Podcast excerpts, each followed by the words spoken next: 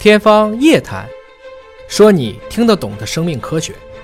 欢迎您关注今天的《天方夜谭》，我是向飞，为您请到的是华大基因的 CEO 尹烨老师。尹老师好，哎，向飞同学好又。到了我们的互动问答的环节时间了。朋友们呢，可以通过《天方夜谭》节目下方留言，直接来提问。我们的小编呢会定期的搜集整理，我们专门会有问答的环节。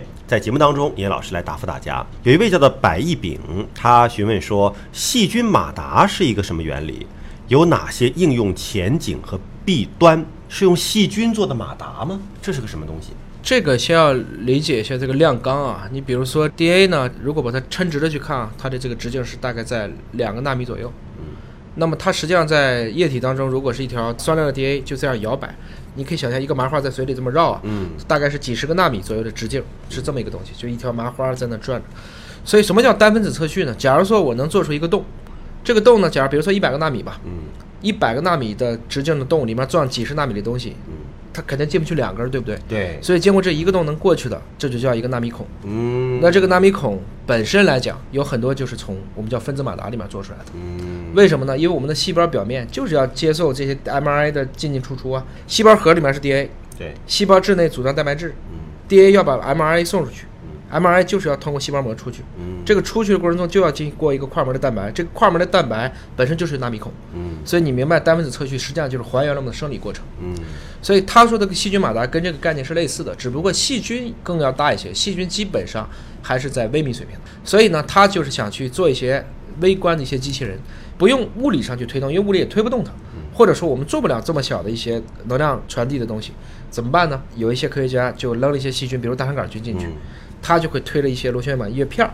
在那地方推动了。嗯，那这个肯定是在微纳加工上，我们叫微米纳米加工上，在一些体内的机器人，因为细菌是能感染人类的呀，它能起到一个很好的一个作用。嗯所以这个在我来看，应该说这属于纳米生物医学工程的一个结合点，它应该是大有作为的。嗯只不过现在我们还不知道它能够有哪些明确的临床应用方向，但至少如果我们把这些细菌经过人工改良，它可以去显色发光，嗯它转的过程中我们也看得见，或者它有一些特异性的结合位点，或者像我刚才说的，在纳米层面上实现一些单细胞测序啊、嗯空间基因组啊，就是我知道一个具体细胞器是怎么运作的，我相信它是有它自己的用武之地的。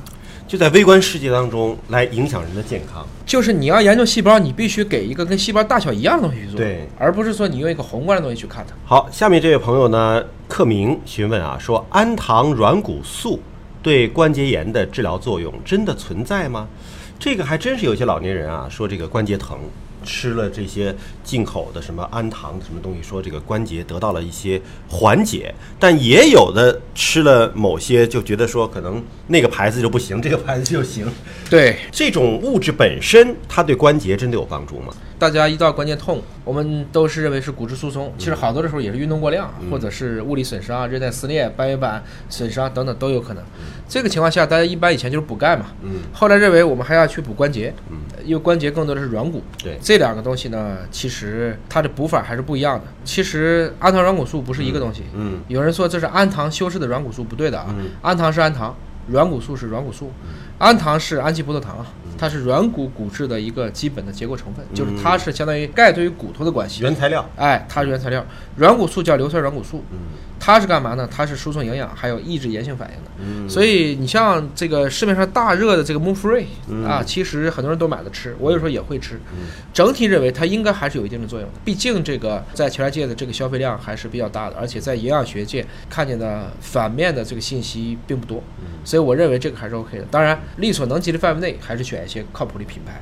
啊，因为这个东西呢，说白了，保健品很多其实你说有成分嘛，它也都有，它审批又不像药品那么严，所以有的时候呢，我很难做一些小厂效果就会有那么好。就是感觉好像就是一个原材料的东西，但是真的有的牌子吃了就觉得效果不佳，有的牌子吃了之后觉得有点效果。对具体配方人家怎么做了微调，我们不太知道，不太知道但整体来讲，从原理上讲呢，它就像你吃这个钙片儿加维生素 D，可能会直接促进骨质吸收，这个道理是一样的。好，感谢您关注今天的节目。如果您有其他的问题，可以继续在我们的节目后台留言，我们的小编会定期的搜集整理，请叶老师在节目当中为您解答。下期节目时间我们再会。